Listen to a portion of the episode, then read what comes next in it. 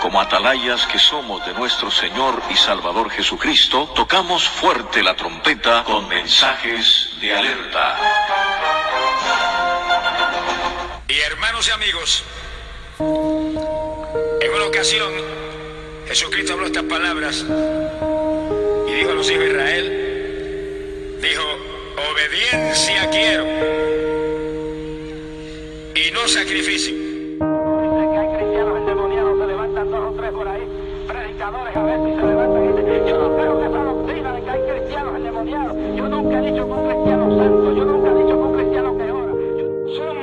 Habían llenado la tierra de violencia, aleluya, y Dios se disponía a destruir la tierra porque Él se había arrepentido de hacer el hombre sobre la faz de la tierra y después...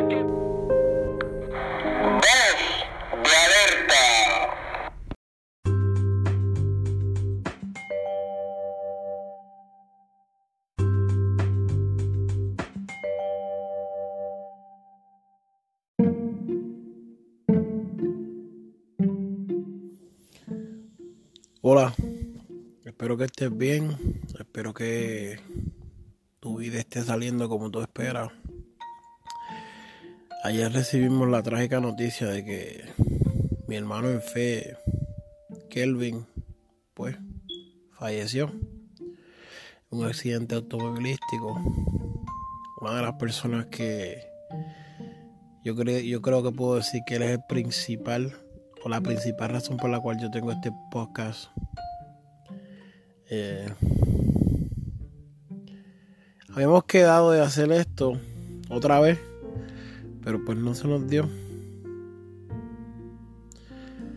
Pero pudimos hacer uno, el primero. Yo creo que el primer podcast lo hicimos. No lo habíamos posteado. Porque era algo que yo estaba guardando bien mío. Pero yo quiero que la gente sepa que Kelvin era un muchacho que amaba a Dios. Era un muchacho que amaba a Dios. Era un muchacho que realmente mm, a veces yo digo que hablaba un poquito mucho de Dios. Desde que él se convirtió, se bautizó y todas esas cosas, yo, yo estoy viendo a Kelvin, un Kelvin diferente, un Kelvin más adulto, más maduro. Y eso es lo que yo quiero que ustedes oigan aquí. El Kelvin que yo conocí. El Kelvin que, que, que, que creció. Que yo estuve bien orgulloso de sus metas, de sus logros. Eh, ese es el Kelvin que yo quiero que ustedes recuerden. El Kelvin que, que fue un joven que Dios utilizó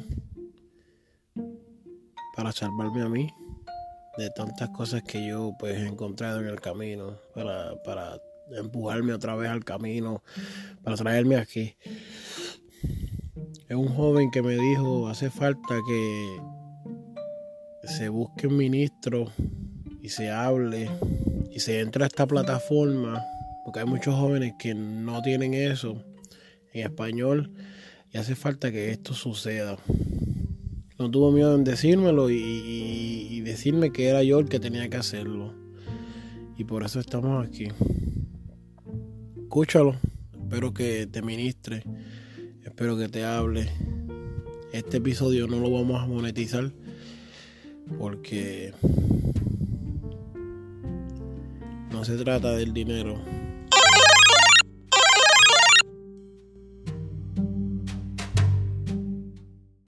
We cannot see our faces.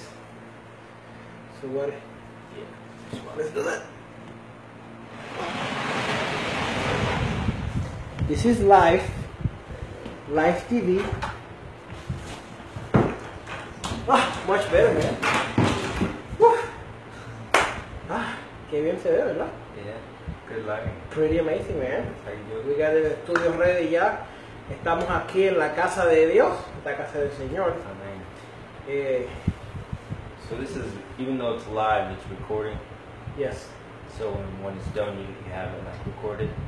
Cu- una vez que termine, es live right now, pero una vez que termine va a mi página y de ahí pues tú puedes ver cuántas veces Facebook te permita. And we could paste it on your page or whatever, and send it to somebody. Okay. Pretty good. would you rather have me talk in Spanish? I feel more comfortable talking in English. Como tú quieras, whatever you feel like, bro. Okay. We speak in Spanish, we speak in English, whatever. Pues hermano, Dios te bendiga, Dios te guarde.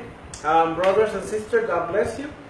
I have today my friend, my brother in faith, one of the people who motivates me to move forward. Ahora mismo tenemos aquí al lado mío un hermano en la fe, eh, un amigo, una de las pocas personas que me motivan a seguir hacia adelante. Eh, tenemos aquí al señor Romal Kevin Tomás. Mr. Romal Kelvin Tomás. Eh, Estamos dándole un poquito de lo que es la vieja escuela, back the old school, cuando yo estaba acá en Bronson y todo eso.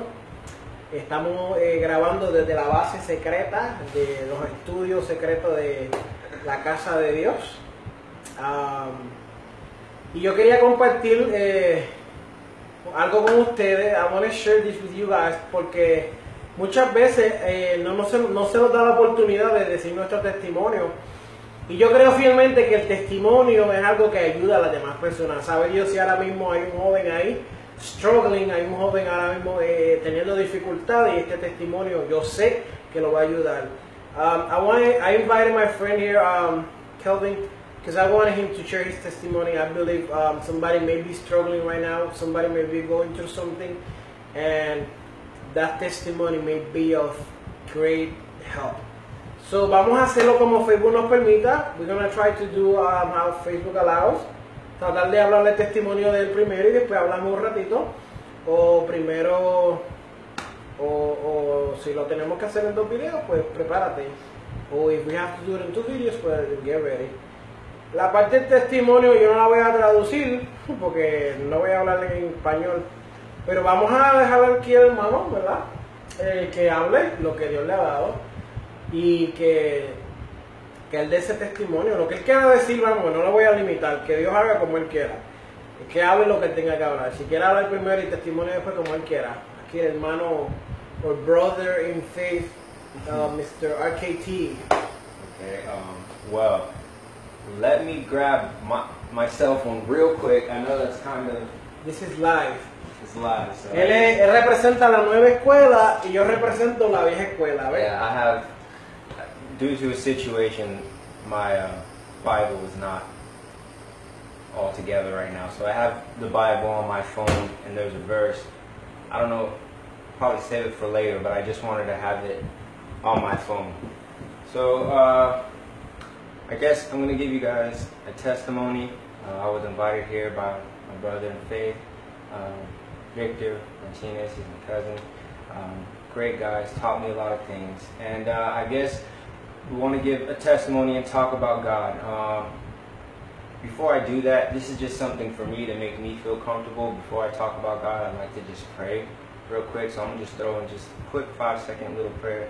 Dear Father, uh, allow this moment to be ministered by you and not by me and not by my emotions. Um, I'm not worthy to speak of the things and the holy things of you, but through faith in Jesus, uh, I'd like to put on the righteousness that He's offered to me um, so I could share and talk about my experience. Uh, that way it can edify and glorify you, God. Uh, in the name of Jesus, uh, amen. Amen. Okay. So uh, I've spent most of my life uh, around Christian people, of course, Christian family background. That's what I have. Um,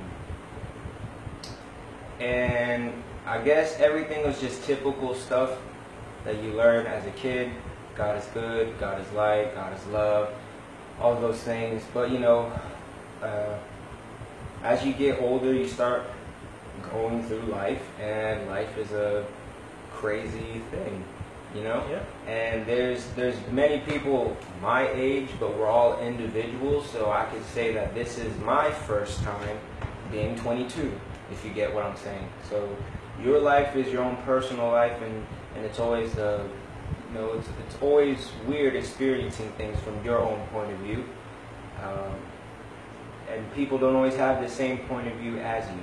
So, um, just the way my life was going um, in my hometown, and as I was growing up, and the people I knew, and the influences I had around me, uh, at some point in my life, I kind of just started pushing away from the church and from, I guess you can say, God and, and the Bible, and honestly, just getting into a place that was just pretty antisocial in general. Uh, the AC is not working in here, so it's really hot. Excuse me.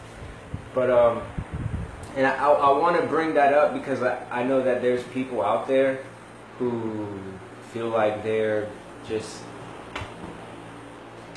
a, like a lost lamb, lost puppy, or you know, just the outsider. I think that's a better word. There's a lot of people out there who feel like an outsider, and I and I guess that's that's really where my testimony is going because I've always felt like an outsider, um, and I I could go into detail about that, but I'm not really going to because, like I said, I don't I don't want my testimony to be so much about me. I really want it to be about Jesus, and I just wanted to say that in that time frame of my life where I felt like I was an outsider, I had a pressure on me that I would look back at who I was before and where I was before, and I always felt like, man, I'm I'm probably not gonna make it back, or man, I've, I've, I'm really far. Like I'm, I don't think I'm even the same person that I am anymore. I don't even think I'll make it to heaven. I don't think I'll ever make it back to church.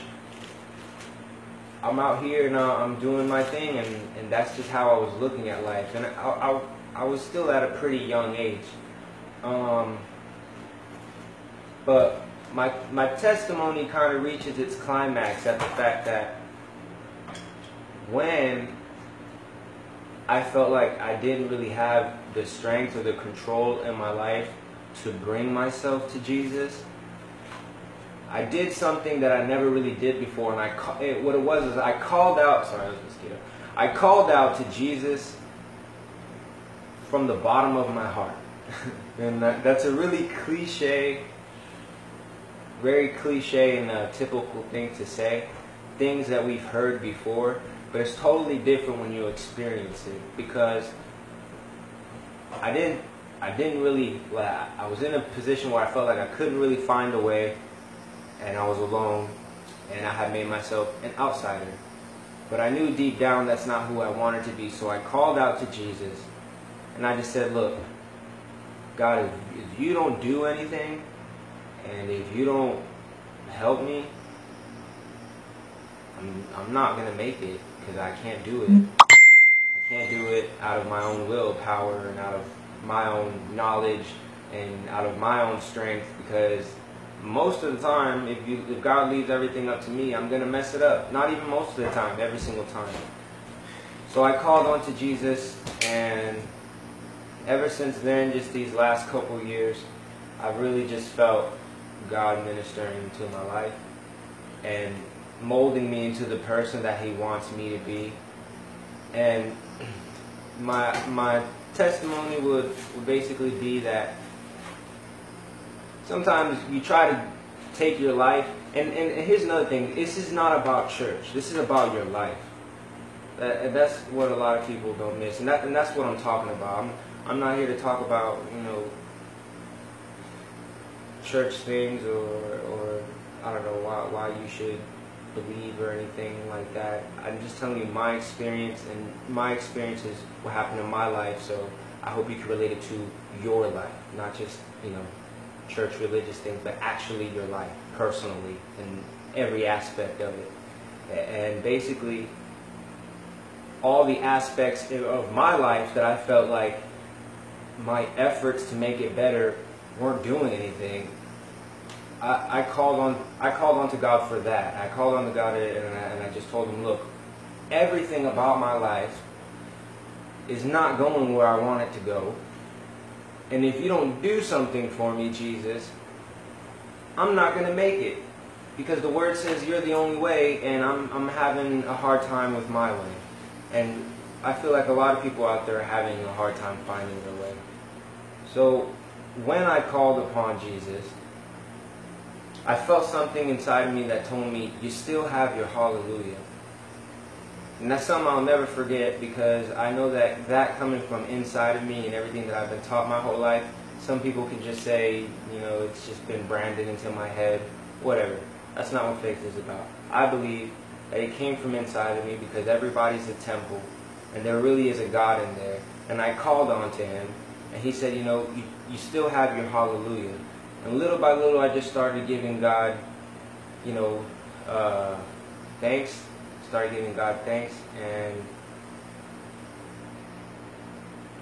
He's just kind of been doing everything Himself. And I know that that sounds like a movie thing to say, and that's what what baffles me, and, and, and it's overwhelming. But it's like it, it's God really takes control, and all you have to do is call on Him, and that. Perdona que te interrumpa. We have a live view right now. Julie, Dios te bendiga. Julie, my cousin. Julie, Yeah. she's awesome. She's saying, preach, boy, preach. Thank you. God bless you, Julie. Um, but basically, uh, yeah, basically, people sometimes feel like they're too far away and they'll never make it back to God, or that God um, has abandoned them, or they have abandoned God and they're too ashamed to come back. And the truth is, the overwhelming truth is, and this is what Jesus has been teaching me these last couple of years, is that God holds the universe in his hands. The whole universe in his hands. So no matter where we go, you can't get away from God. And if Amen. you and if you've ever called upon God ever in your life, then you have to have faith that He's gonna come and, and save you and do it for you.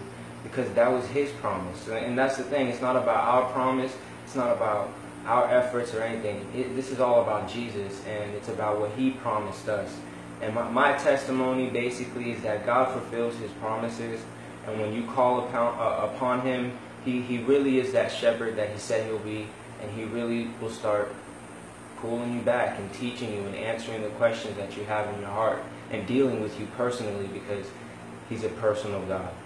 Um, so, I mean, basically that that's my testimony. There's a real Jesus out there.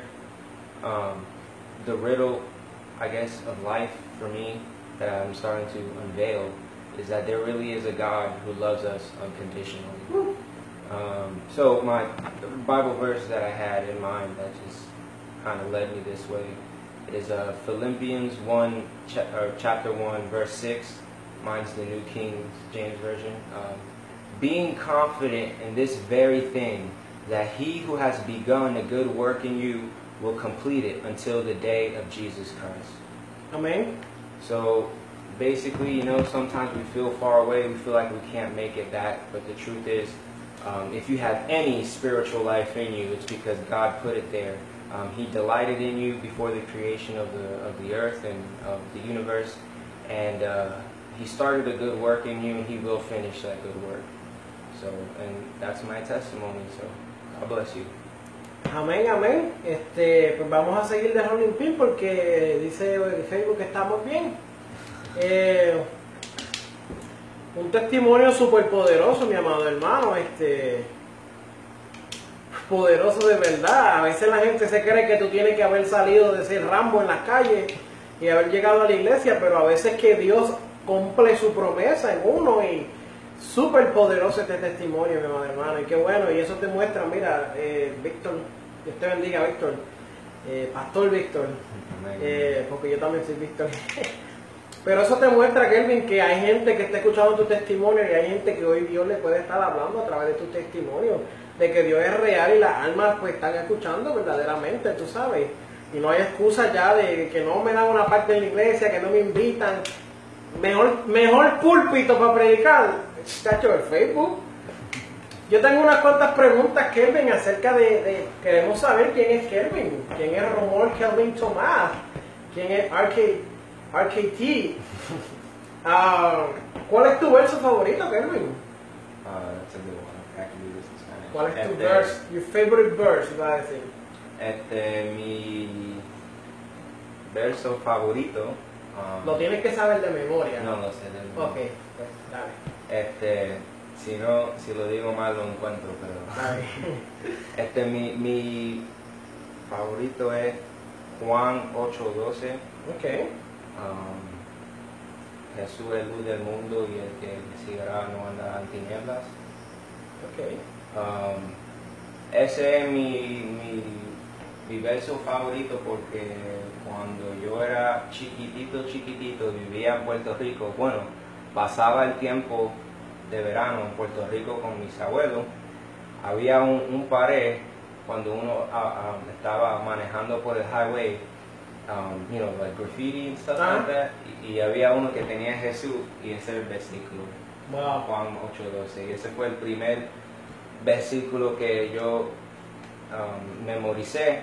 Y en ese tiempo yo siempre tenía unos temores a la oscuridad y pesadilla y esas cosas. Y yo me, me quedaba despierto todas las noches, casi e- every night. Y pues ese, ese fue la, como que la primera vez que un versículo me, me tocó personalmente. Wow. Porque la, la oscuridad en verdad me hacía bien, bien um, incómodo, pero... Y, Sí. y ahora tengo 22 años y, y, y ese versículo todavía me, Wow. me ministra. So, Está súper poderoso. De hecho, que cuando tú vas desde Williston para Donelon, hay un hombre que se para todos los días a orar por la gente y a vender melones. No sé si lo has visto. Tiene la vela llena de versículos bíblicos. Algo bien terrible. Quiero ver si un día puedo llevar la cámara y grabarme con él y, ¿verdad? Presentar su testimonio también porque eso es una luz en medio de las tinieblas allí donde él está, ¿verdad? yeah. Gloria a Dios, qué bueno. Eh, Kelvin, ¿cuál es lo, ¿qué es lo más que te gusta de Dios?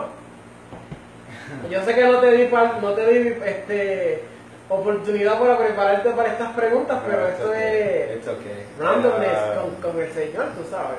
Este, para mí, Déjame decirle, hermano, perdona que lo interrumpa. Hace un calor terrible aquí. No se crea que esto está bueno. Hace un calor. Quiere decir que el hombre tiene babilla de verdad, como decimos en Puerto Rico. El hombre mete mano porque hace un calor. Tenemos un abaniquito por ahí, no sé si lo pueden escuchar, pero muchachos. Y tenemos unas ventanas abiertas, pero si abrimos muchas ventanas, los mosquitos nos, nos matan aquí, nos llevan. Pero hace un calor chévere y te demuestra, ¿verdad?, que el hombre quiere hablar de Dios y que el hombre ama a Dios de verdad, porque si no, macho, si no, no. Si no, no predicaba. Hay gente que le gusta más que predicar en los altares, nosotros nos metemos donde sea. Donde quiera que me inviten, yo predico, hermano. Después a- de, después de haberme casado, rápido el primer weekend me invitaron a predicar en un parque allí y nosotros fuimos y predicamos para la gloria de Dios. Y la gente me decía, ¿no vas a coger vacaciones? Y hombre, no, vamos a predicar, eso es lo que me gusta a mí. Llaman. Claro. ¿Cuál es, ¿Qué es lo más que te gusta de Dios, Kelvin? Dime. Bueno, ok, lo más que me gusta de Dios. Eso es una, u- ok, una pregunta bien difícil, porque honestamente hay muchas cosas. Es, es que Dios es, um, He's infinite. Pues, ¿qué es lo más que te llama la atención de Dios? Cuando, cuando alguien me dice algo, yo que he sido malo de verdad, eh, cuando alguien me habla algo de Dios y me dice, pero Dios me perdonó y me dio una oportunidad, eso me toca mi corazón y me hace sentir, wow, que Dios pudiendo darme una pela me perdonó. Eh, para mí la misericordia esa de Dios, ese amor que yo no me merecía, es lo más que a mí me llama la atención. Que, que yo pueda decir, contra, yo fallé. I was, I was not loyal to that. I was faithful, you know? Y, and he remained faithful. ¿Sabe qué? Yo le fui infiel a Dios y Dios permaneció siendo fiel. Eso a mí me, me impresiona porque cuando tú amas a una persona se demuestra cuando la persona te hiere y tú la sigues amando. Porque amor no es eh, bolita y qué sé yo, que si corazoncito. Amor es cuando hay, ¿sabes? Cuando dice el amor no esto, el amor no otro, ¿sabes? Tú, tú no puedes... no, Hay gente que dice que el amor se acaba. Eso no es verdad porque Dios me sigue amando y me sigue perdonando. Yeah. Jeremías dice que las misericordias de Dios son nuevas cada mañana, tú sabes. Que Dios te va a seguir amando mañana. Eso es lo que Dios quiere, que tú vengas, tú sabes. Yeah, uh, I, and just just like how you said, every day una una mi, misericordia nueva con Dios, and that that and that kind of ties into what I was saying before about um, God being infinite, because um, como tú dijiste, cada día mi- misericordia de Dios. Y también cada día es una experiencia nueva Amén. con Dios. Amén, así es. Y Dios no es, es una a being, you know, a person who I'm sorry, I just wanted I wanted to say the right word. No, know? está bien, Okay. tranquilo. Estamos en vivo y en directo y estas cosas pasan en vivo. Yo lo cogí a él de sorpresa, no le di ninguna oportunidad de prepararse porque quería verle dónde él estaba. Pero But uh, basically, okay. Those you get a new, new mercy every day with God. God's never gonna run out of mercy for you, um, and He's an infinite God. And what I mean by that is that God doesn't God doesn't get tired. There's nothing that's gonna stomp God. There's nothing you can do that's going to um, that's gonna be like oh why, God's gonna be like why do you, why do you do that? God God knows everything. He's sovereign. That's that's that's what fascinates me about Wow. about God. He's he's sovereign amén. from from the beginning of time and to the end of time. And you you could you could look through history and you can see God moving through history. It's like he he has a plan. One time I went to uh, an AHEC convention a long time ago, and this man came up to me and he was in the Holy Spirit and he told me, um, he told me that God said that He knew me before I was in. He knew my name before I was in my mother's womb. Wow. And I, I found I found out later, years later, that that, that was a Bible verse, right? And then uh, I was kind of upset. I was kind of upset because I was like, oh, he just read the Bible to me. I thought he was telling me something personal. He just read the Bible to me. But then, as time grew on, and I started seeing God's face more, and it's not even because I started seeing; it's because God started revealing Himself to me. That that's different. It's, it's if you try to just force God to, to do things, it's not it's not going to happen. But when you call upon Him, He reveals Himself to you. It's totally different. But as God started revealing Himself to me, I, I, I just started to realize that it, it was important for me to know that that came from the Bible because then that's how I know it's, it really was true. That, that's how I know that God really wanted him to say that. And the, the, the most wonderful thing about God that, that I realized is that, like I said, He's infinite. Like Victor said, He's always full of mercy. That mercy is an infinite mercy. Um, and He's sovereign and He has a plan. He has a plan for every single one of us. And He knew about that plan before Adam and Eve, before the creation of earth. He knew about that plan, knew who you were, what your favorite color was going to be, what makes you love, what makes you mad, what makes you hate, what hurts you. He knew it all. And he went, up, went on with it anyway so he could have a relationship with you. Okay. And, that, and that's, that's the beauty of that's the beauty of a God that loves you, you know? A God that, that like you said before, he'll never fail you and Yeah. he's merciful. Ya. Yo los otros días estaba leyendo algo en el Facebook que decía, no importa lo que te esté sucediendo, Dios no te va a fallar. Poderoso. Kelvin, ¿quién te habló de Dios? ¿Quién te dijo, mira, este, ven para la iglesia, esto es Dios? ¿Quién fue? No sé si fue, porque no, realmente no puedo preguntarte quién fue el primero, porque me imagino que tiene que haber sido uno de tus familiares, pero alguien que te haya convencido a verdaderamente agarrar a Dios, alguien que te, que te haya dicho, además de ser Dios mismo que nos llama, ¿verdad? Pero, por ejemplo, yo puedo decir que para mí una de las personas que más me impactó en mi vida cuando era joven fue el hermano Jesús Forti, el, eh, tremendo hombre de Dios, este, que, me habló de Dios y me siguió y me, me- me llevó y, y me, me dio una cátedra en lo que era, ¿verdad? Eh, de enamorarse de Dios.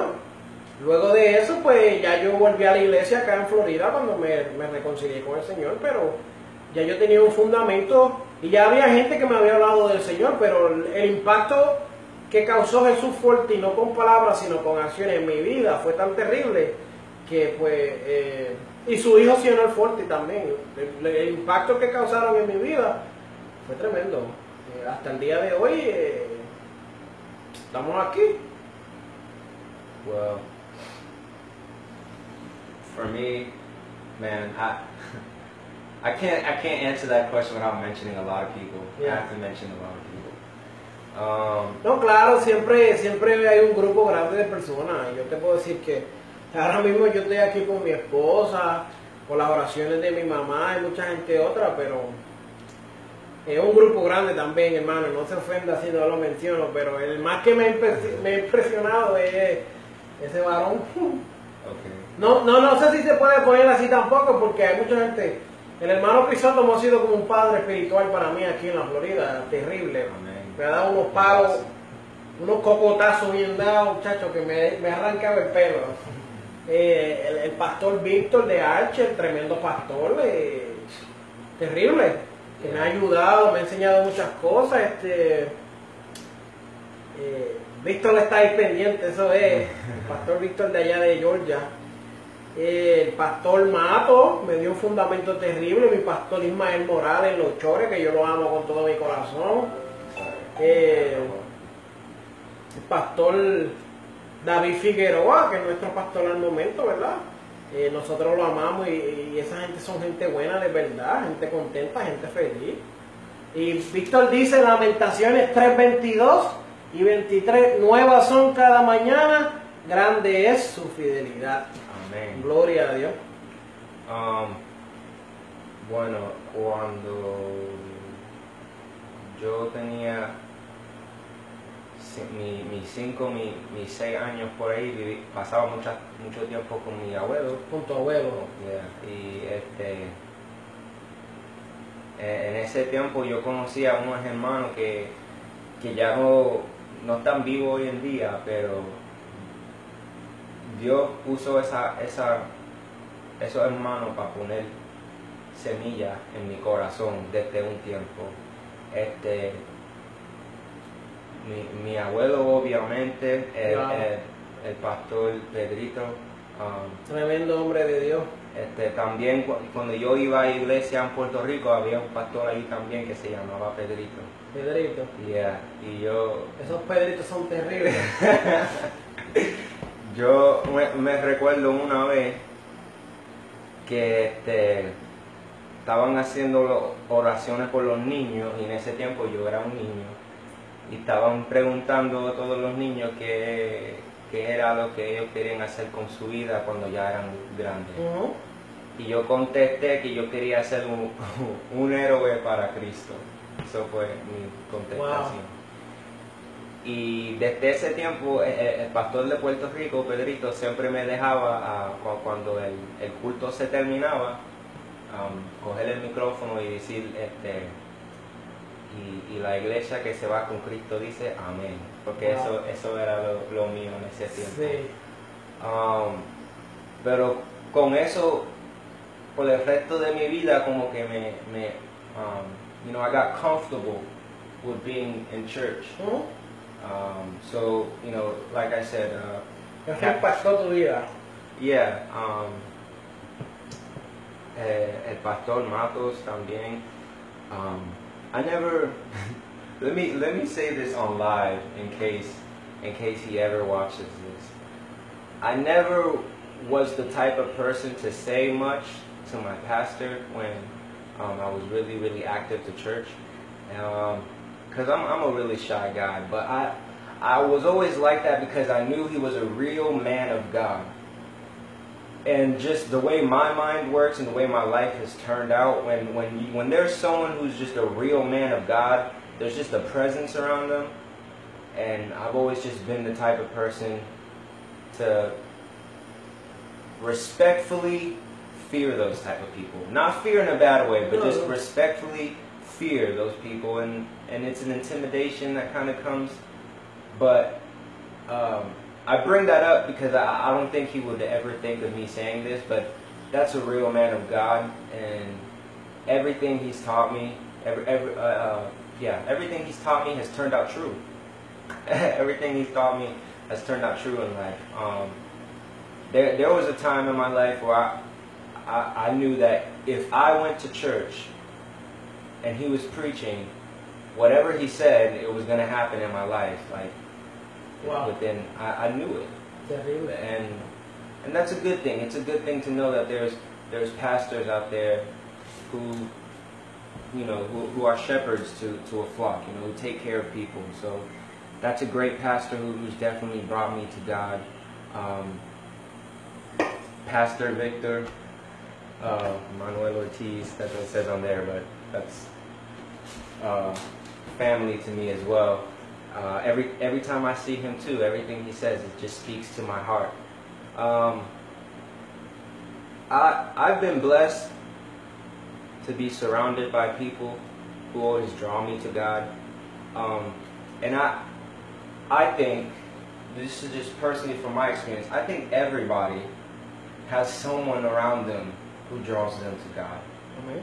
because God's plan and purpose is to draw us to Him, and that opportunity is extended to everybody. And there's always um, wonderful people out there who are good examples and great, give, give, give great testimonies and who are great reflections of Jesus Christ.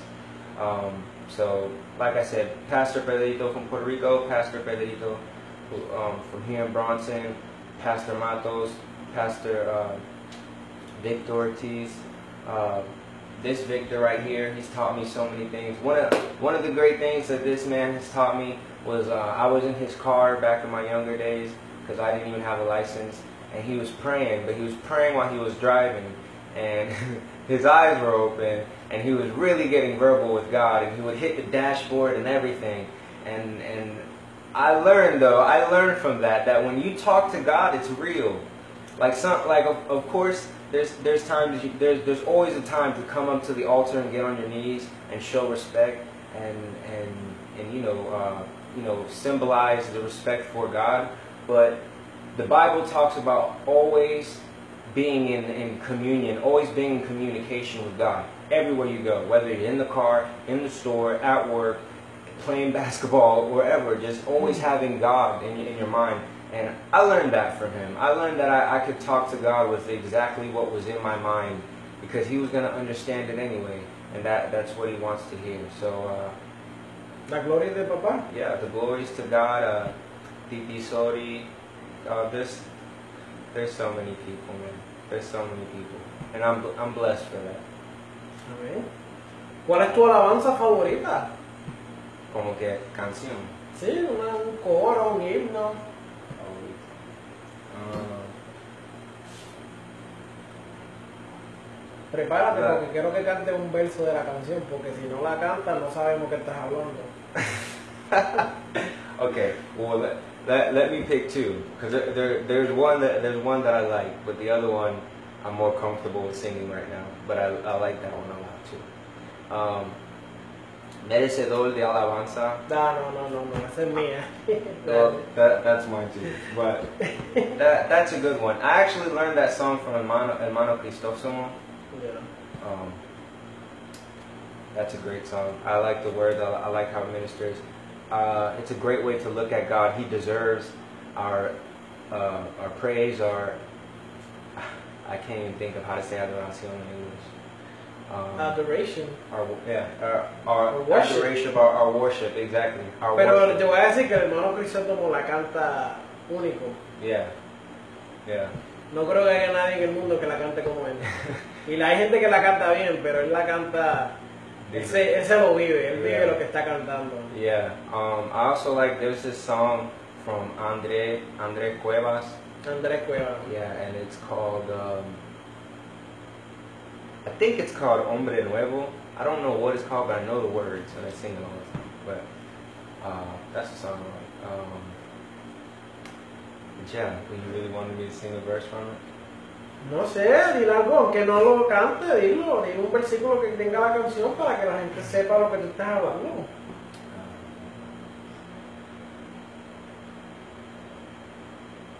Yo sé que, por ejemplo, la canción que él dijo primero, la- el himno que dijo de merecedor de alabanza, dice, el día que no le alabo, mi alma se me entristece. Yeah. Porque donde no hay alabanza, Dios no puede estar presente. Yeah. Y explica, ¿verdad? Más cosas. Well, in in the song from Andre Cuevas, he's like, um, hemos llegado ante tu trono Oh, sí, yo sé cuál es. con, con una adoración. Hemos llegado, sí, sí, sí. um, e- esperando, yeah, esperando que te muevas En mi alabanza hoy, Señor. Yeah, that that song's powerful. I don't even, you know what? I'm gonna just sing the first because I like it. I like it. Hemos llegado ante tu trono con una adoración deseando que te muevas. Mi alabanza hoy, Señor. Muévete con libertad.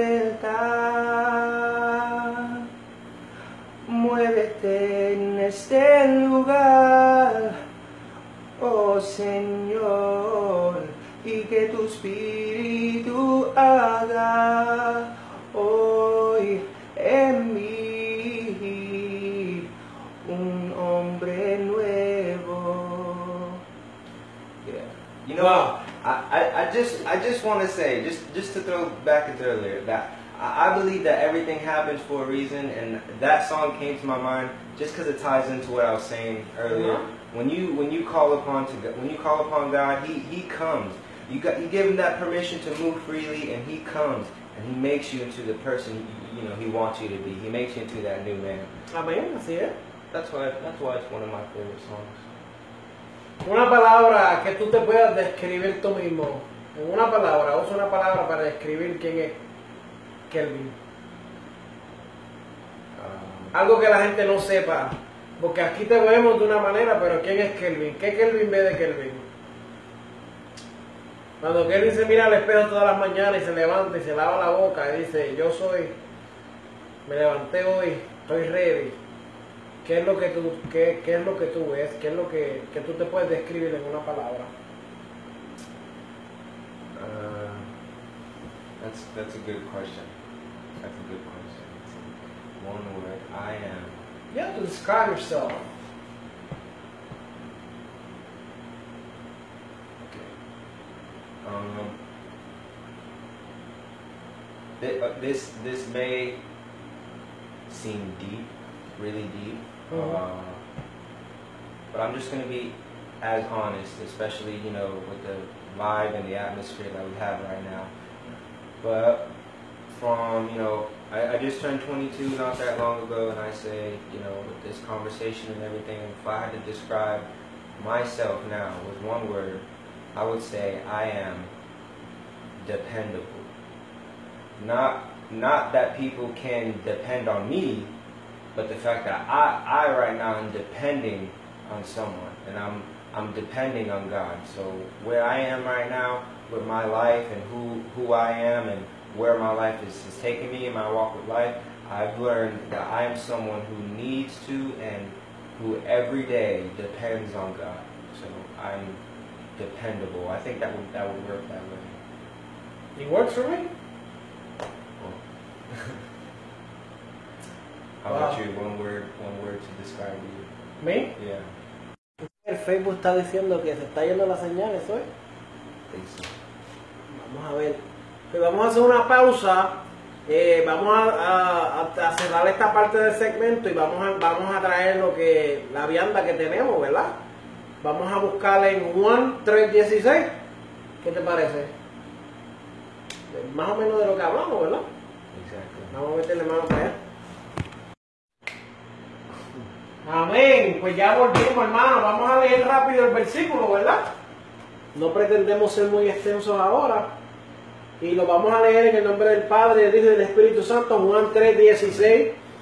Y básicamente esto es para demostrarle a las personas que si tú quieres hablar de Cristo, puedes hablar de Cristo, ¿verdad? Dice, porque de tal manera amó Dios al mundo, que ha dado a su Hijo unigénito, para que todo aquel que en Él cree no se pierda, mas tenga vida eterna. Hermano Kelvin con nosotros. ¿Qué tú crees de eso, Kelvin? Uh, Vamos a hacerlo en forma de charla, ¿verdad? De, de hablando los- uno con el otro, con los hermanos televidentes de Facebook, pero métele ahí todo lo que tú tengas. Yo creo que, vamos a empezar con esto, yo creo que algo súper poderoso, ¿verdad? La voz subió. Bájame, bájame la voz de... Por favor, no, no hay nadie atrás.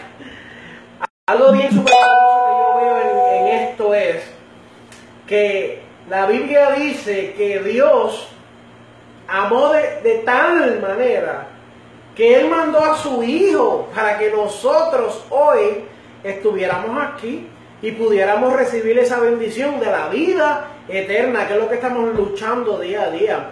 Algo súper extremadamente, eh, eh, eh, súper emocionante para mí saber que se va a acabar el tiempo, va a sonar la trompeta y Cristo me ofreció vida eterna.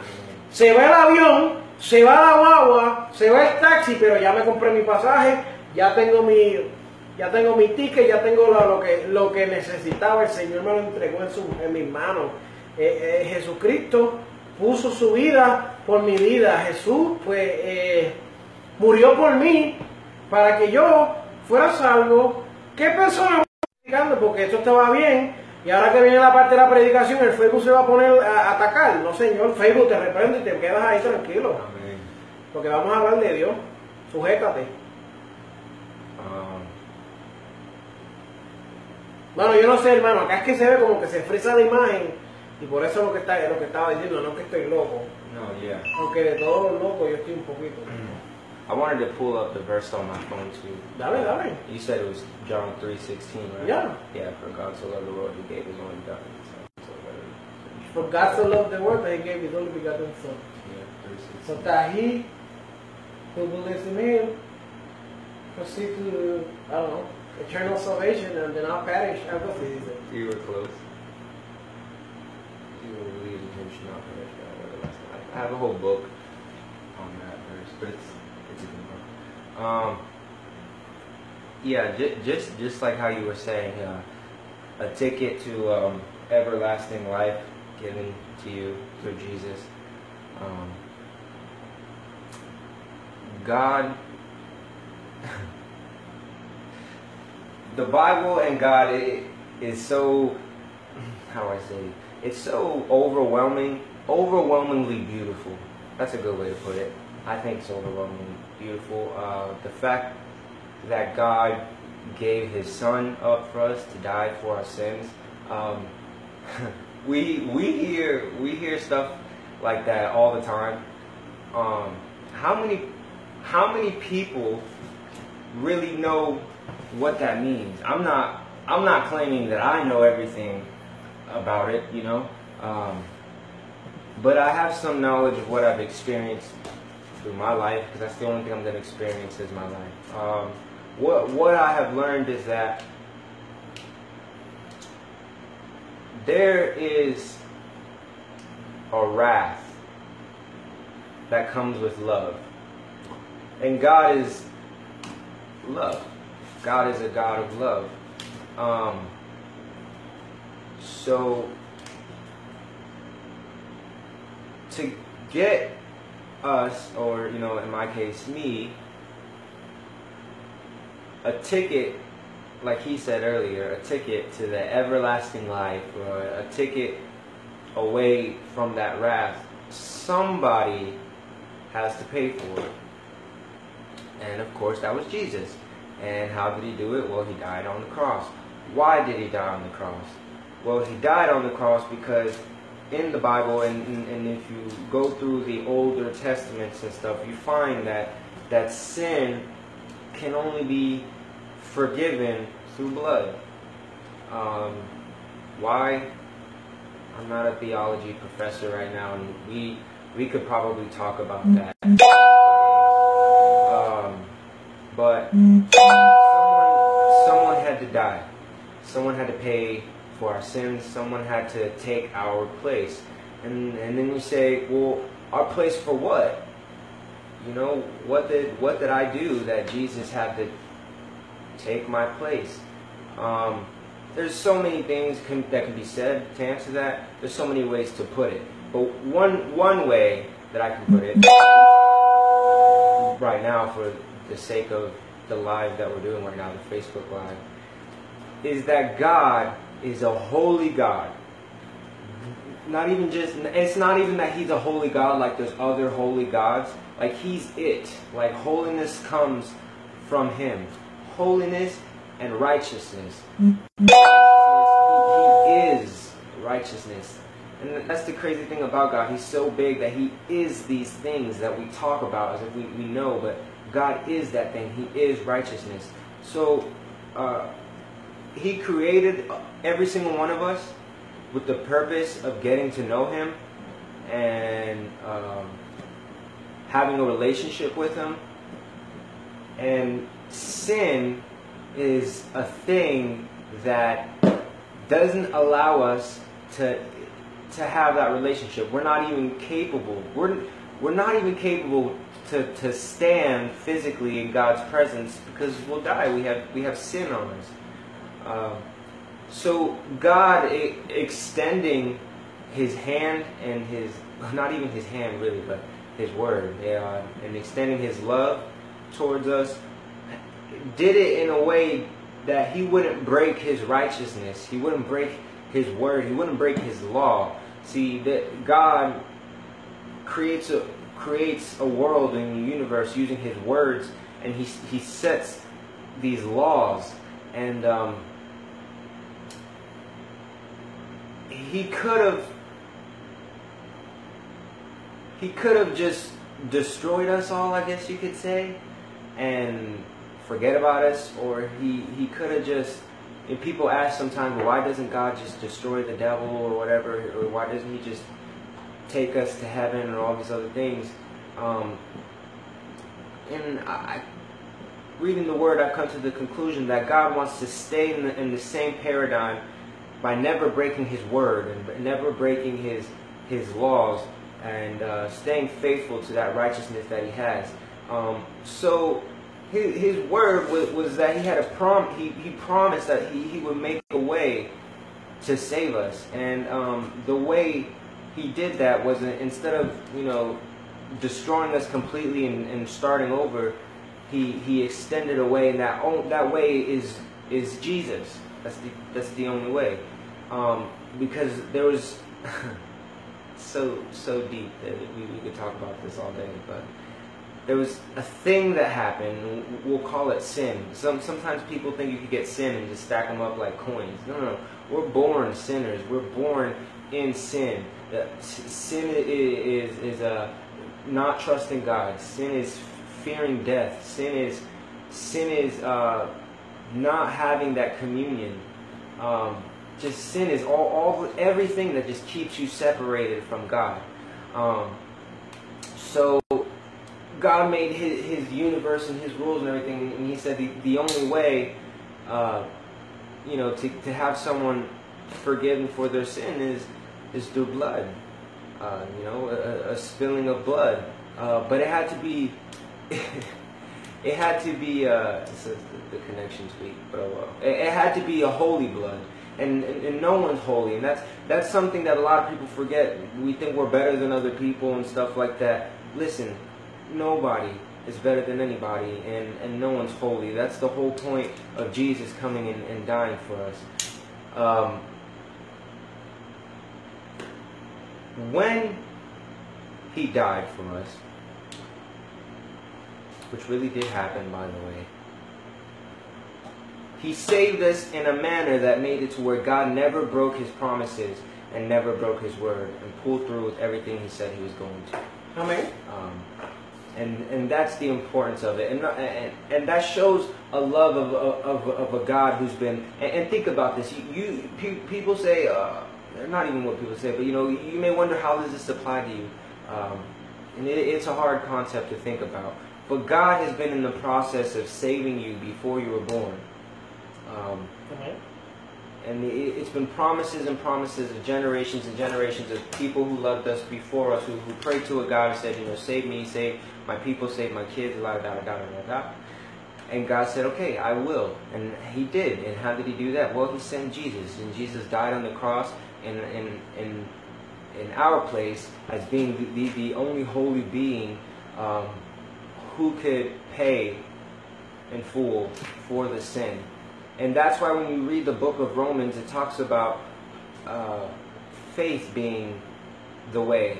Um, and that that's a confusing subject because then people think that maybe you- you're saying that uh, you know you can make it to heaven through faith and you don't have to repent from your sins and stuff like that. And that and that's that's not what I'm saying at all because um, it talks about that as well in, in Romans um, when Paul was writing the church and stuff. He he quote he you know he, he quoted that argument and, and he was like so you know so what am I saying? You know that that uh, that that the law is sin that you know that, that, there's a law and, and you know that that I guess it's okay to sin because because I, I was never gonna be holy anyway and and that that's not the case. But what, what I'm trying to get at is the fact that Jesus died for you. That way you didn't have to die the way he did for your sins. In doing that, right, he offered you his righteousness. That way you can put on his righteousness and his holiness, right, um, by believing that he died for you. Um, when that happens, that that's when you open the door to the Holy Spirit. When the Holy Spirit comes into you, the Holy Spirit changes you and brings you to life and leads you to the repentance and leads you to, to Jesus, the way. Um, and that's the thing. Jesus did say the only way to heaven is to repent. Um, the wonderful thing about it is that when you realize that there's no way for you to repent on your own, is when you, you get on your knees and you call onto Jesus and you start believing you start believing about you start believing what he did. You, start understanding that he died in your place. That way the Holy Spirit can dwell in you and you can sorry we lost connection. But uh, Jesus died for us. That way we can believe in him. We can put on his righteousness through faith and the Holy Spirit will dwell in us and change us and mold us into an image of Jesus Christ. Um, that that's what God offered through His Son, um, and it, it's it's a really deep subject. It's a really deep subject because you, ha- you have to look. There was there was no one. It what it wasn't that God uh, saw Jesus on the planet and was like, "This is a good man. I'm going to use him." It, it's not even that. It's that there's there was no one on the planet who was righteousness, who, who was holy enough to bear all of sin. It had to be someone who had never sinned before. So God who already existed before our creation, see, in, in the Trinity, Jesus was a part of the Trinity be, before, you know, we were even created. And and so he came out, you know, out of his throne and, whatnot, and, and brought his holiness and dwelled among us, just like a regular human like us, um, because he loved us. And that's that's the most wonderful thing that, that a lot of people need to understand that you're going everyone's going through something in life and and God's reaching out and he's saying, look, if you if you can believe that that the, that the person who died on the cross really was the son of God, then then just by believing in that, everything about your life will change because that's a promise of God. So the the the whole paradigm changes now because you, you're not trying to necessarily just complete the law out of your own will by by um, by um, you know giving it all you got to stop sinning because you, won't do it that way. But Jesus died for you. That way, in God's eyes, God can, God can say, you know what? You sin, but because you believe in my son and you give my you know you believe in my son and you see what he's offering you and you're, you're not you're not drifting from it you're actually accepting this inheritance then then I can look away I can put your sin away because Jesus paid for it so now that that, that sin's away through your faith I can change you that, that that's what God kind of offers to us so in, in believing that the Jesus who, who died on the cross not only died but actually resurrected on the third day then having faith in that is what will lead you to repentance and, and, and change you. And God did that. He, he lowered himself from the throne he already had before we were even created. He lowered himself to be just like us. That way we could see a reflection of God, and that way, that way uh, he could pay for, for the sins that's you know that are on these earth, on this earth or that is in us. Um, and then you know just how like the Holy Spirit came and, and brought him back from the dead. He, he he can offer us that same Holy Spirit to bring us back from the dead. Um, and I, I think that's exactly what John 3.16 is about. That's exactly what the Bible is about. That's that's what the Old Testament and the New Testament is about. A, a promise of, of, there being a way, a way of actually of, of actually, you know, getting getting it right. And and that way is believing in Jesus and trusting in Him, and, and then letting Him mold you. So I don't know. That's that's where that verse led me. Amén. Estoy aquí como un bateador designado, loco por batear ya. Eh, y es verdad lo que dice nuestro hermano, amado. A veces nosotros pensamos que yo voy a salvar mi matrimonio y después vengo a Cristo. Yo voy a, yo voy a buscarme un trabajo y después vengo a Cristo. Yo voy a hacer esto y vengo a Cristo.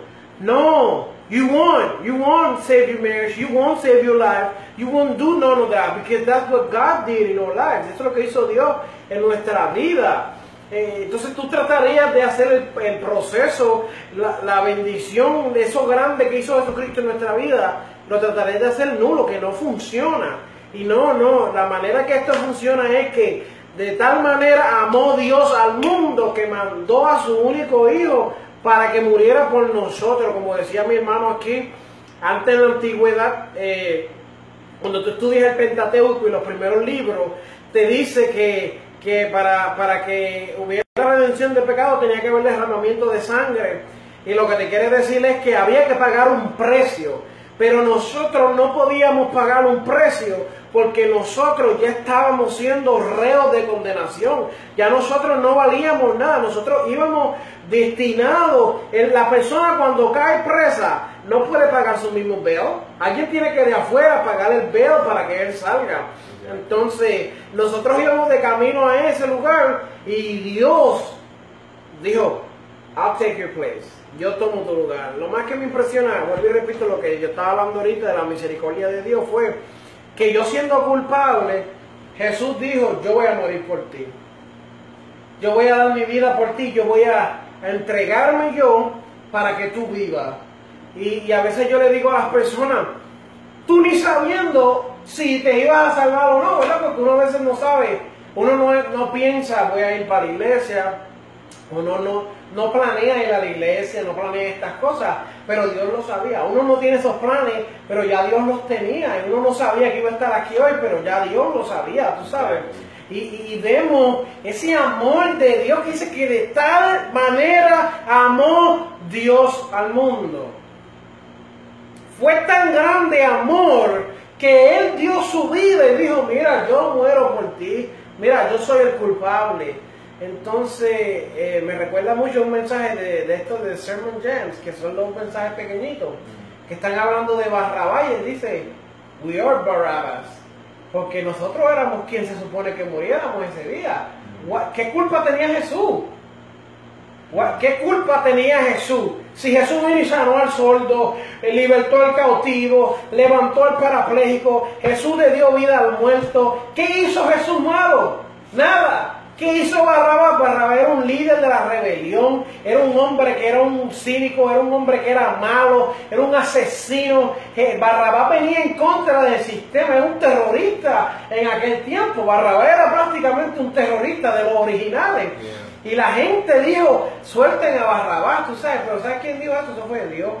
Dios dijo que, que, que toma mi lugar y tú ve libre, yo tomo tu carga. Toma mi yugo que es ligero, dice el Señor, ¿verdad? Y dice, yo te cambio mi carga, toma el mío que es ligero y dame el tuyo. Eh, todos los que estén cansados, venid a mí, y yo los haré descansar. Y eso es lo que Jesús nos mostró en ese momento, que de tal manera que Jesús nos amó, que Él hizo algo que más nadie nunca en este universo va a hacer. Hay madres que defienden a sus hijos con uña y diente, que mueren por sus hijos, pero lo que hizo Jesús fue redimir el universo completo de pecado. Y eso es algo que no se predica hoy en las iglesias, en muchos lugares, porque Dios murió para que tú y yo llegáramos. ¿Sabes? Dios no murió porque yo era un santo, Dios murió porque yo era malo, porque yo era malo y Él era malo también. Y Dios sabía que Él iba un día a necesitar eso y que yo lo iba a necesitar y que usted, mi amado hermano, también lo iba a necesitar.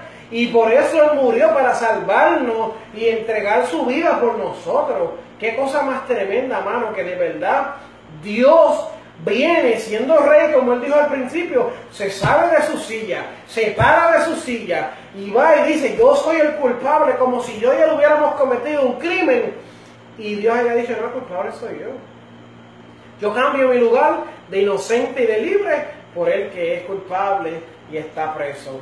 Algo súper poderoso, mi amado hermano, porque al ver eso, nos- de verdad que nos quedamos con la boca abierta, Yeah. porque tenemos que decir que de verdad hay un Dios que nos ama y un Dios que realmente eh, dio su vida por nosotros, que de tal manera amó Dios al mundo que entregó a su Hijo unigénito por nosotros, eh, de una manera tan poderosa que Él entregó a su Hijo, eh, para que nosotros no tuviéramos que pasar por esto, tú sabes, mi hermano, hermano, este, la puerta a la salvación es Jesús, es Jesús, es Jesús, la puerta a la salvación es Jesús, nadie viene, no nadie viene al Padre si no es por mí, eso es lo que dice Él. Y tenemos, mi amado hermano, que entender eh, verdaderamente que Jesús nos ama. Jesús lo que quiere es que tú te salves. Jesús lo que quiere es que tú y yo nos gocemos de las cosas grandes que Jesús quiere para nosotros. Eh, ¿Algo más que tú quieras añadir? Um, yeah. Um, Zúmbalo, no te quedes con nada. Zúmbalo ahí. uh, I, when when you read the Bible, you realize that Jesus, and, well, of course, Jesus, God, and the Holy Spirit are one. Um, with that being said, Jesus owns the universe, owns it. There's nothing under the sun that Jesus doesn't have control of. Um, you look in the book of Job, and Satan is in the presence of God, and God's asked, uh, God, God asked him, "Where you been?" Um, he says, "All the corners of the earth." Um, the earth doesn't have corners; it's a sphere. So you know, im- implying he, he's been everywhere. And he's like, "Well, uh, I know you've seen my, uh, I know you've seen my my servant Job." Uh, and he's like, "Yeah, I know Job." And he's like, "There's not a man more righteous than him." And uh, he said, "Yeah, but you, you have you have boundaries around him. You have like a like a like a shield, like a Protecting him. yeah. You have something protecting him. But if you took that away, I, I could change that, right? Um, and uh, I'm not going to go all the way into the story of Job, but I say that because there's no, nothing happens in your life that God doesn't have under control. Not a single thing. Not really. And a lot of people think that this is like a, uh, you know, give, give God more likes on Facebook. That way he, he can win against this fight that he has with the devil. There's no fight with God against the devil. He does what, what, what God allows him to do. But- But God allows certain things to happen that way he could glorify and he could minister you through life. We come into this world crying. You know, and when our mothers bring us in here, she's crying too, and she's in pain. When you're going, go- when you're going to reach the next level, you go through pain. It doesn't, it doesn't come through, uh, you know, just just happiness and smiles. You got to work hard. You got to train. If you're an athlete, you got to work hard and train and, and be better than other people in the competitions and to reach where you want to go. You know, and if you if you want to you want to be a, a singer, you play guitar or something like that, you got to play the guitar and you got you got to get better. But, but practice and, and, and discipline and stuff like that, that they take you to the next level. It doesn't feel good, but it takes you to the next level. And I say that because a, a lot of people, every not even a lot of people, everybody goes through things. We all go through things, but they're they're birth pains. They're birth pains to a a greater thing that is being promised to us. A greater thing that's being promised to us that that Jesus died, so that way we can be a part of uh, of that thing that he that He's offering us. Um, and, and we may wonder, well, what, what is it? You know, uh, Is it heaven? What, what is heaven? You know, um, I'm I'm not God to tell you what heaven is, but I can tell you that the Bible tells me that when Jesus died, when he resurrected, he sat on the right hand side of God on his throne, and God told him, "You sit there until I, I put your enemies under your feet." Um, and Jesus is offering us that same in, in, in entitlement. Um, he, he's he's inheriting to us that that entitlement to, to sit on a throne, not to be not to be under angels and stuff, and just be at the bottom like we just made it to heaven. But if you read the book of Hebrews, the book, of Hebrews says that the angels are, are ministers of fire for us, for our sake. They're, they're, they're supposed to serve us. Um, Jesus wants us on, on the throne by Him um, to inherit to inherit what? To inherit the, the universe. See, God, God wants to take the world and uh, remove the sin, but how, how is He going to remove the sin if, if sin is in us? How is He going to remove sin without removing us? And that's the whole big paradigm of the thing, you know. And uh, the fact is, Jesus died that way He could do that and, and, and kill the sin in us. Um, that way we can be changed inside and, and, and resurrect with the glorified body like he did and and inherit the universe that he's offering to us.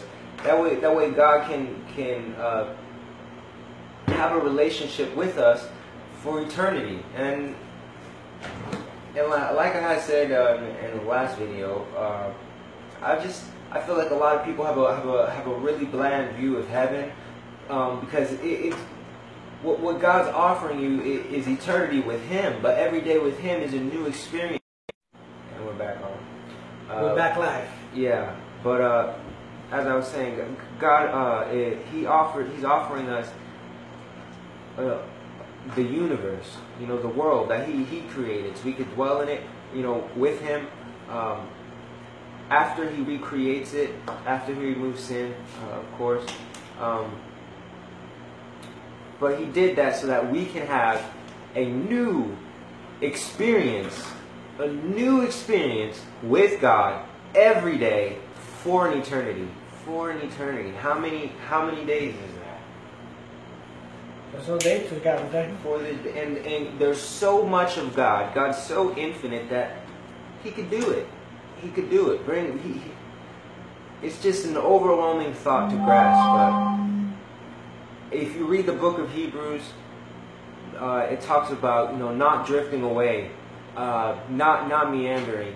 You know, don't don't let this inheritance uh, just go by. Same same thing uh, in, in the Old Testament when when people of Israel were lost in the desert, um, and uh, uh, I'm pretty sure it was Caleb, right? Caleb, he was the one who went to the Promised Land and saw the grapes and stuff. Okay. Yeah, Joshua. yeah, Joshua, Caleb. Um, who knows? Maybe they had a couple other people with them. There was 12, pero 12, solamente right. dos eh, vinieron con noticias positivas. Exactly. Um, they, they went to the promised land. They came back. They, they, they, they saw what they found. O- only Caleb and Joshua, I'm pretty sure. And um, the other people, they, they didn't believe. The, the other people who saw the promised land didn't believe. So they told everybody, they're like, look, there's nothing over there. There's giants. Uh, it, it's thorny, whatever. The land's bad, but we won't make it over there. Caleb tore his clothes off and looked and looked towards all the people, the multitude of people, and, and told them like, with, like he, I, I don't know word for word from the verse, but basically I'm just gonna explain it the way I experienced it in my heart. But he basically told them like, like don't go, like like don't turn this down, like like I went there, I saw it. There was there was huge grapes, there was good food. It it, it, was, it was a land of milk and honey. The, the promise the, the promise is really there. Um, and I think that just people nowadays need to be better reflections of Jesus. Um, I think the whole Caleb taking off his clothes symbolizes a, a humblement, you know, of humbling ourselves. Why? Humbling ourselves for the people around us and letting them know, like, like, hey, don't drift away. Don't don't give up. Don't give up the, the inheritance that is being offered to you, because it's It's the most beautiful thing. The word, the, the, the, the word, the word is a beautiful thing. Jesus is a beautiful thing. What he what he did is a beautiful thing. And then we wonder, well, what do I got to do? You know, I got to just stop sinning? No, you got to just trust in God and let Him be the surgeon to get the sin out. You know, but if we don't trust in God, we don't we don't get there. So I feel like as as a Christian, anybody who's a Christian, we should be reflections of Jesus. That that way we, we can humble ourselves and, and show people, hey, there, there really is a God that loves you. There really is a, a heaven. There really is a Holy Spirit who's willing to change you and, and mold you into who who you need to be. You know, like like don't go. And um, that that ties in that ties into everything me and, and brother Victor have been have been talking about. You know, God loved us so much, He sent His His only Son. Um, and he, he sent His only Son so that we could be with Him. Dios te bendiga, Saúl. Yeah, God, God bless Saul. That's that's a brother forever, man. that's great seeing him there. But Ya, um, es, es algo emocionante poder ver a las personas live, ¿verdad? Que nos están viendo y eso. Y es verdad lo que dice Kelvin, este, yo también pensaba de la misma manera, antes de convertirme yo decía, yo me voy a convertir cuando esté viejo, pero era por respeto a lo que era ser cristiano, ¿tú entiendes? A lo que era ser eh, religioso, a lo que era Dios. Yo quería darle mi completo, mi tiempo. Yo pensaba, bueno, cuando tenga 30 años me convierto al Señor, eh, ya yo voy a estar más estable, voy a tener una casa, tal vez un carro eh, saludable, plan médico, plan dental. Y yo pensaba darle eso al Señor, pero, pero algo verdaderamente que me sorprende a mí fue que el Señor no esperó. El Señor dijo, no, vámonos ahora. Y, y en ese momento el Señor me habló a mi vida y me dijo, apartado de mí, nada podéis hacer. Me dijo, no, el tiempo es ahora, no me des cuando estés viejo, dámelo ahora. Cuando yo esté joven, ¿verdad? Cuando soy joven y, y Dios me dijo, me dijo, sabes, no eres tú que vas a limpiar tu pecado, no eres tú que vas a limpiar tu camino, no eres tú que vas a lograr nada, es conmigo. Y apartado de mí, nada vas a poder hacer. Y eso me empezó a resonar en la mente. Y yo empecé a vivirme esa palabra que decía, apartado de mí, nada podáis hacer. Y tengo este testigo aquí, que esto es tremendo. No puedo mentir porque él es testigo de que cuando yo llegué a la Florida yo no tenía nada, ni carro. Después tuve el carro, tuve, eh, eh, empecé a crecer. Y yo me recuerdo que, que- él me decía, wow, tu vida, eh, ¿verdad? Tu vida está como completa. Estás enamorado de mi prima, que es tan bella y tan preciosa, porque este era medio charlatán. Y, y- que tienes un carro, ya estás predicando, te estás levantando. Y yo le decía, él, no te creas, no es fácil, pero con Dios lo logramos, nos casamos, mira, que estamos aquí ahora mismo sin aire, en nuestra casa, que Dios nos, nos bendijo con ella. Hace un calor terrible, te voy a decir que esto está como a 90 grados, pero podemos testificar de que estamos hoy aquí haciendo algo para Dios, ¿verdad? Mostrándole a la gente y diciéndole a la gente, mira, sí se puede, sí se puede, mi hermano, mira, lo logramos. Con Dios todo se puede, apartado de Dios nada pudimos hacer, pero cuando nos alegramos y nos, y- nos unimos al Señor, pudimos ver esa promesa de que el Señor murió para nosotros. ¿Entiendes? Que Dios dedicó su vida para nosotros, algo terrible, mi amado hermano. Dios pudo tener esa misericordia en nuestra vida y decir, hoy yo muero por Kelly, hoy yo muero por Víctor, y por los hermanos que están viendo, y pan, y muere el Señor, nos da salvación, nos da vida eterna. En la antigüedad había un velo que no le permitía a la persona más santa en aquel tiempo, al sumo sacerdote, no le permitía compartir con Dios, ¿verdad? En esa relación verdadera. Y dice la palabra que cuando Jesús resucitó, ¿verdad? Muere, ¡ra! se rasga el velo. ¡Ra! Se rasga el velo diciendo a Dios, ya no van a poner más, más nada enfrente mío, van ustedes derecho a hablar conmigo cara a cara, van a ustedes poder hablar. Y como él decía ahorita, cuando yo hablo con el Señor, hablo serio. Yo le hablo al Señor y le digo las cosas, Señor, esto es lo que está pasando, y mira fulanito que me pegó un chicle en el pelo, y le hablo claro al Señor. Y, es porque Dios permitió eso, mi amado hermano. Antes no, antes era bien difícil, pero podemos eh, eh, testificar de que de que Dios, el sacrificio de Dios no fue en vano. Eh, yo te puedo decir, Kelvin, que, que no ha sido fácil el Evangelio, no ha sido fácil, no he tenido, ¿verdad? Yo he tenido mis altas y mis bajas, pero hoy te puedo decir que apartado de Dios nada se puede hacer. Eh, recuérdese, mi amado hermano, esto es algo que estamos tratando de hacer eh, toda la semana bajo el tema eh, Mamá, quiero confesarte que soy cristiano. Alaba.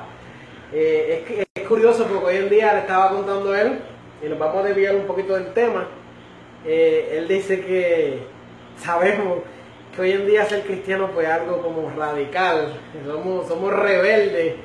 Y pues mamá, eh, te confieso que soy cristiano. Y estamos hablando hoy de que Jesús nos ama, de que Jesús murió en la cruz, de que Jesús tomó nuestras culpas, mano.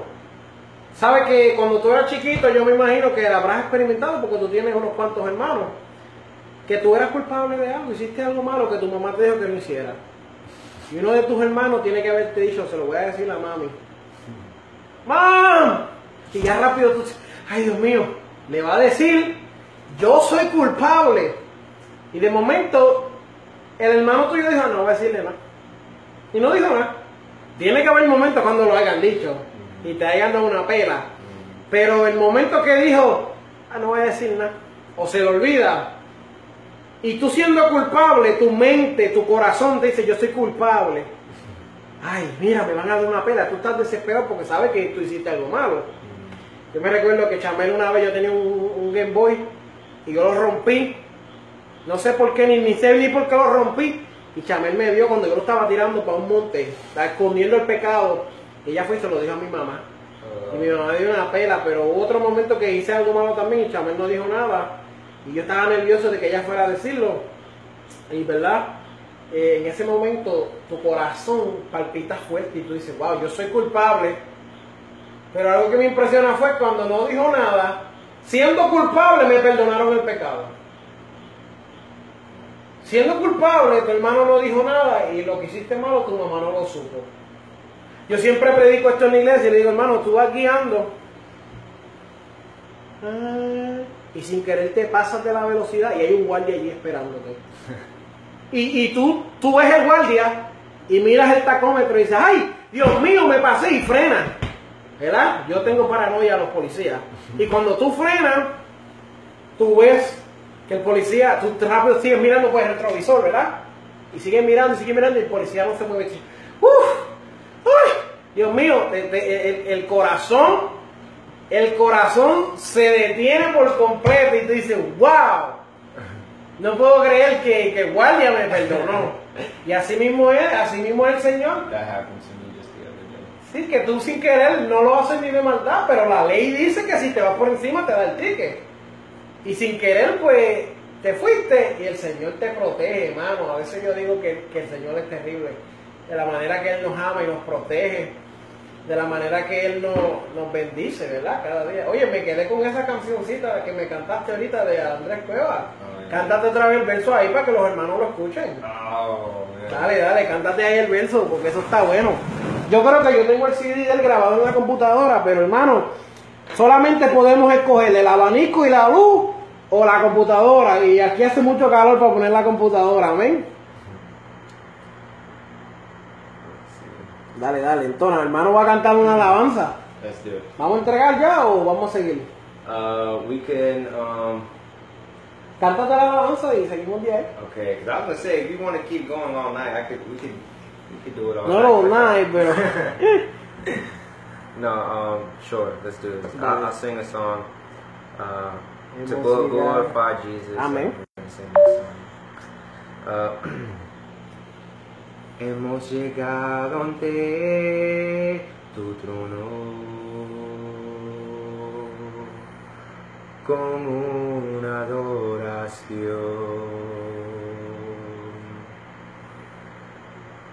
deseando que te muevas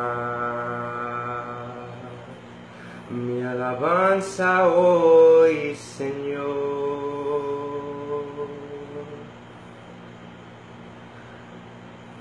Muévete con libre.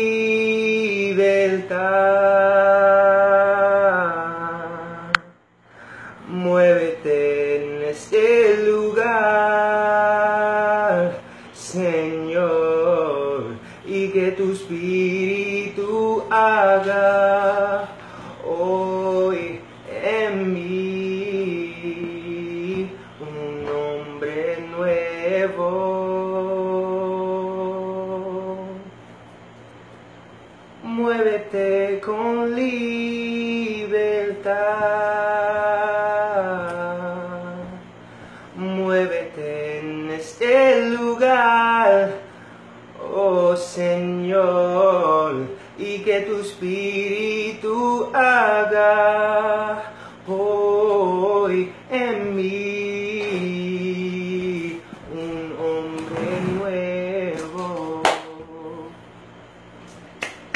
Good time for Lord Jesus. Gloria a Dios, este, el teléfono nos indica que nos queda 15%, así que, eh, bueno, no lo podemos conectar a la, a la lámpara ni nada, pero no llega, pero nada. El Señor, el Señor sabe todas las cosas. Vamos a hacer una oración y yo quiero que Kelvin la dirija. Vamos a orar, le dicen aquí muchos comentarios bonitos, este, que tus tíos están viendo, eh, mi suegro, ¿verdad? Eh, el hermano Saúl está ahí gozándose a todo lo que da. Ah, I, I miss Saul. Saul's a great sí, person. nosotros queremos mucho a Saúl. Tremendo, tremendo ejemplo de Dios, ¿verdad? Este, terrible. Lo que es el hermano Saúl, ¿verdad? Eh, lo que era David Hickey, Tito Hickey, Amanda Maldonado, Alisa Maldonado, Coco. Merari Negrón, eh, ¿cómo se llama ella? Evelyn. Yeah. José Correa, me recuerdo la primera vez que vi a José Correa predicar fue en el campamento de jóvenes y, Saúl, se me, yo me senté al lado de Saúl eh, y me recuerdo, me decía, este hombre es candela, este hombre es candela, de verdad, ya verás, ya verás. Ah, ¿Qué más jóvenes? Había muchos jóvenes, Melody, Melody, Sara, fueron parte de, eh, de nuestro de, nue- de nuestro crecimiento. A veces la gente se molesta y no, no le da, ¿verdad? Eso, pero estos hermanos de verdad influ- influenciaron nuestra vida. Eh, Definitely. And and brothers brothers and sisters when they come together we, we sharpen each other's minds. And, Sí. and that's what it's about. Uh, you know, Mira, dice- together. José Correa, yo no tengo miedo. sí, José Correa. Está terrible. Este. Me recuerdo que Saúl una vez estaba cantando, ¿verdad? Y decía, oh sí, Wendy, Wendy, bueno, Wendy me motivaba a mí a hacer cuando yo trabajaba con Tampa, tremenda. Una vez que tuve una situación bien fea por el camino, eh, que andaba con él, de, de hecho, por culpa de él fue que llegamos tarde. Y Wendy tomó control del servicio con Melody y lo hicieron todo bien bonito, este, es terrible. Am, las hermanas Hernández, correcto, Jacqueline y Melissa. Yeah. Oh, oh, oh. Susana, ¿verdad? ¿verdad? Dios la bendiga y la tenga ahora en su gloria y el hermano Johnny que nos ayudaron ahí también eh, eh, eh, de una manera bien especial. Muchos hermanos que sabemos que ahora tal vez no estén todos con nosotros, pero sí, los, los hermanos de Jesús, que eran dos hermanos y dos hermanas, ¿verdad? Yeah. Eh. Sí, sí, bueno, me recuerdo eh, no quiero sacar la, no quiero salirme de comunión, pero ahora que Saúl está mencionando estos nombres, me recuerda mucho a Araña, te equivocaste. Eh, Tú estabas cuando eso, cuando la araña picó a, a- a- yo creo que fue a, a, a Cyril, ¿no? Que la araña la picó. Y estábamos haciendo una oración y pues yo me meto en la oración, hermano, y yo no me doy cuenta de lo que yo estoy diciendo, yo estoy hablando con Dios. Y yo dije, araña, te equivocaste, te reprendo en el nombre de Jesús. Y esa era una oración y estaba todo el mundo orando y nos empezamos a reír porque fue algo jocoso. Me imagino que ahora Saúl está ya riéndose a todo lo que da. Pero no, eso es terrible, mi amado hermano, es terrible. Este, Mira, ¿eh? Sí. Araña, te equivocaste. Aleluya. Eh, eh, unos tiempos bien bonitos. Este, yo, yo te puedo decir que, que el Señor ha hecho cosas grandes en nuestras vidas, ¿verdad? Y el Señor es bueno, de verdad. No salgo en la cámara, pero hermano, es que estamos en Balajú, eh, Limited Projection. Tenemos eh, el estudio es un poco limitado, pero It's okay. We're, we're, we're, uh, hopefully, through the will of God, this will, the studio will be more better next time. Ya, ya. Eso es lo que queremos, que el Señor se glorifique. Yo le dedico esta casa al Señor todos los días. Esta casa es tuya, Señor. Amén. Esto es de Dios. Así que vamos a, vamos a, vamos a tomar un momento para que Kelvin haga la oración por si hay algún hermano allá eh, que necesita la oración. Y mira, hermano, vamos a orar por ti. Pon la mano en el teléfono, como tú quieras hacer. Créelo, cierra los ojos. Si estás guiando, tienes que dejar los ojos abiertos. Chis, usted güey. Amen. No, quédate tranquilo y deja los ojos abiertos para que, ¿sabes? Podamos eh, orar por ti. Pero el hermano Kelvin va a encabezar la oración, ¿verdad? Eh, para que si hay un hermano que la necesita y, y que no conozca a Jesús en este día, pues lo pueda aceptar. Pero también que aquellos que necesitan la oración, pues Kelvin tenga ese momento para que pueda impartirle y pueda orar por ellos. Este, Okay. bien Um, importante eso.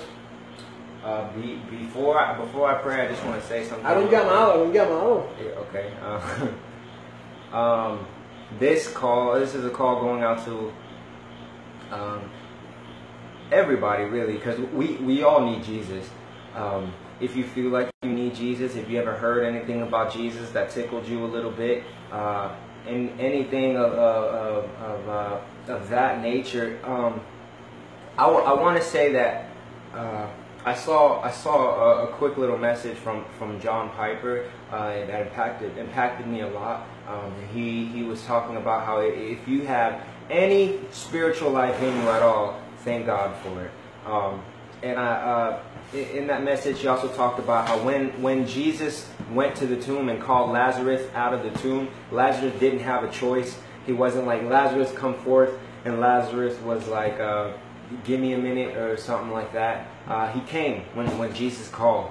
Uh, so I, ju- I just want to say that if you're one of those people who feel like you have you've ever had a, some type of calling in your life, just know that uh, there's a God who loves you. Uh, trust in God because n- n- nothing that comes out of God's mouth is void. No word that ever leaves God's mouth comes back to Him void.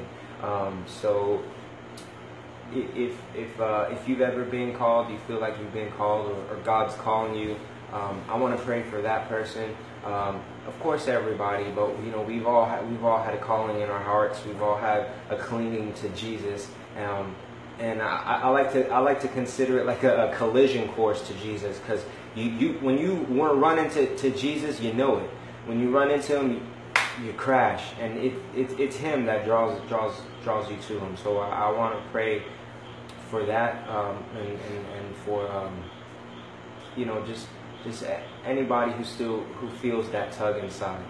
Vamos a orar por Saúl, ¿verdad? Por eh, fortaleza, for strength. Eh. Todo, todo, todos nosotros a diario necesitamos la oración. Y, Saúl, te mando un abrazo, ¿verdad? De parte mía y de parte del Señor en esta hora. Recibe esa fortaleza, tú sabes. eh, eh, a veces nosotros nos sentamos eh, cansados. Yo entiendo lo que es, ¿verdad? Ser padre, esposo. Y a veces no tenemos tiempo para nosotros. Creo que nosotros llevamos una tarea un poco más difícil que cualquier otra persona porque nuestra tarea pues va nadie mucho, no muchas personas la notan y se espera mucho de nosotros y a veces llegamos tan cansados y tan agotados de lo que es el día a día y las peleas contra los demonios y las malicias en el trabajo, afuera en la calle, cuando llegamos a casa eh, eh, lo que nos sentimos es wow, terrible y, y- no sabemos qué hacer. Y a veces necesitamos otra persona que ore por nosotros y nos dé fuerza y ¿verdad? nos ministra nuestra vida y nos diga, mira, todo va a estar bien y todo va a estar bien en el nombre de Jesús y nos dé la fuerza y nos dé un abrazo y, y eso, tú sabes. Um, I'm gonna pray now. So, Dear Heavenly Father, uh, I approach your throne today uh, to leave a couple things in your hands. Uh, I ask that you bless uh, everyone who was a part of this, who, Amen, who amen. helped in this, um, the people who watched and, and support. Uh, bless them. Bless, bless the, the, the people in all of our lives who influence us and, and, and draw us um, and, and attract us to you. Uh, people who really portray a real reflection of Jesus. Um, uh, I pray for uh, the the people who pray for me, and the, the people who, who pray in general, uh, the people who keep uh, you know the, our, our spiritual lives going. Uh, we we all affect each other, um, and and it's good to have fellowship. So I, I pray for for all, the people who've always showed us love, who always showed us care, um, and who always reminded us that we belong to God. Um, I, I come to you, Father, uh, not not by my my righteousness, but um, the righteousness that has been offered to me and, Hallelujah. and to all of us through Jesus Christ and, and what He did Gloria. on the cross for us, Father.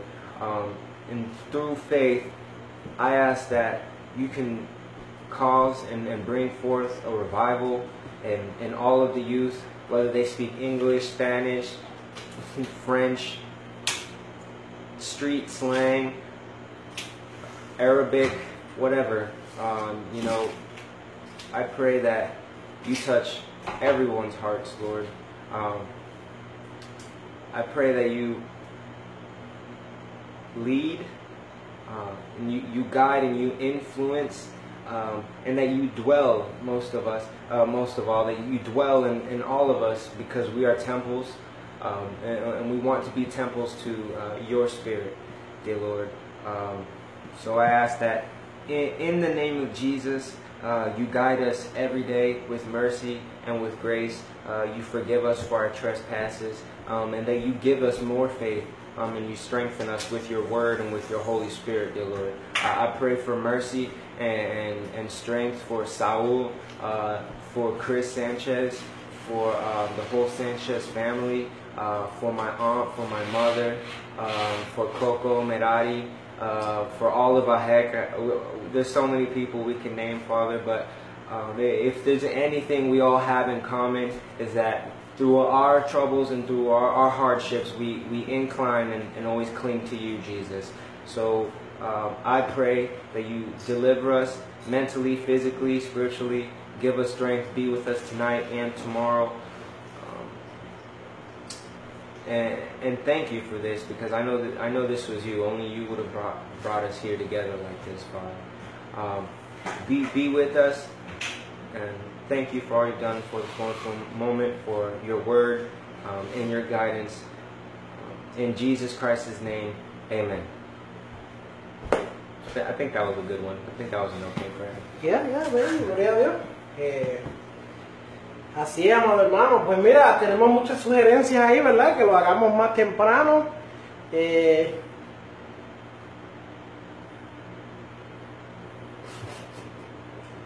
muchas sugerencias. Este Saúl está terrible. Eh, saludos a Saúl y a la familia, los amamos mucho. Vamos a ver si lo podemos hacer más temprano. Este, yo he tratado ya de todos los miércoles, pues, separarme pues, por después de que llegó el trabajo, ¿verdad? Y, y de meterme a estudiar la palabra de lleno, 100%, por lo menos hasta por la noche. eh. Ah, dice que ahora se puede acostar. ¿Verdad? No sabía. Pero ya sabemos, vamos a ver si el próximo miércoles eh, podemos hacerlo. No se olviden de darle like a la página. ¿Por qué darle like? Porque cuando yo pongo fotos, videos y cosas así, pues usted puede ser partícipe y recibir la bendición también. Usted puede sugerir la página a cualquier persona que usted crea en mente para que ellos sean partícipes el próximo miércoles, a más o menos más temprano, ¿verdad? Eh,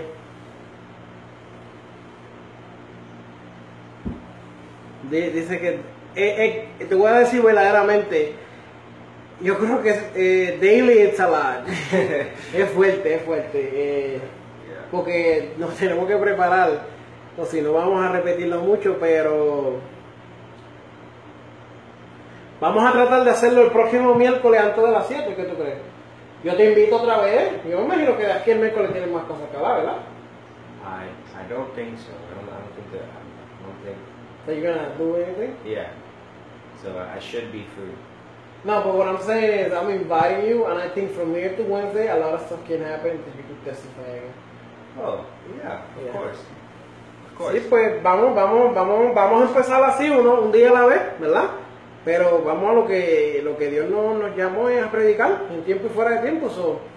no solamente ahora va a ver estos videos, sino cada vez que yo pueda voy a tirar un videito.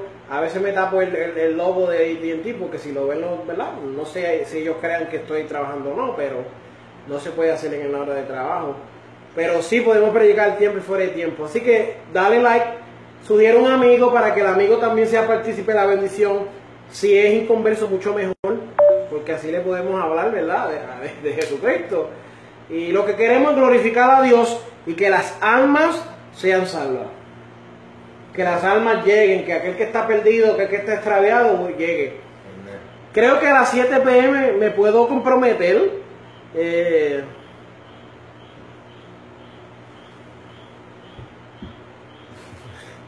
pues a las 7 pm creo que podemos comprometernos de estar aquí, eh, ¿verdad? Dios mediante, Dios nos ayude así.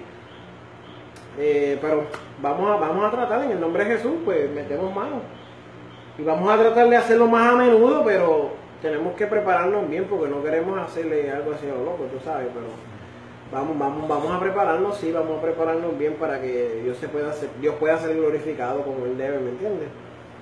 Pues nada, vamos, vamos a vamos a zumbarle este video a alguien que no conozca a Cristo y a alguien que conozca a Cristo para que lo pase también para adelante, amén. Dios me los bendiga, hermano. Dios me los guarde. Gracias por estar sintonizado con nosotros. Eh, esta es mi página. eh, oyendo la palabra de Dios que dijo el ministerio Ezequiel 2.7. Les hablarás mis palabras. Te escuchen o te dejen de escuchar, ¿verdad? Eso fue lo que el Señor me puso en mi corazón cuando yo empecé a predicar. Me dijo, eso es lo que va a ser tu ministerio. Y queremos hablarle a la gente las palabras de Dios. Nos escuchen o nos dejen de escuchar. Eh, Amén. Cuando tú lo hagas, me, me tagueas para ponerlo en mi página también. Abrimos una página, ¿verdad? Eh, de ministerio, cosa de que la gente pueda ver ese lado. Porque a veces la gente no, no le gusta que uno ponga un video o una foto. Y también da privacidad de que no, no, no, no se confunden las cosas, ¿me entiendes? Pero sí, José Correa, no tengo miedo. Eh, Araña, te equivocaste. Pues nada, Dios me los bendiga, hermano. Dios me los guarde. El teléfono nos está dando señal. Ready. Nos está dando señal el técnico de que ya se acabó el tiempo, pero eh, vamos a ver si zumbamos otro pronto. Feliz 4 de julio. Recuérdate que la libertad te la da Cristo. Mamá, Ah, confieso hoy que soy cristiano. Confieso hoy que soy cristiano. Dios te bendiga, Dios te guarde. Con Cristo para el cielo y sin miedo, ¿ok? Amén.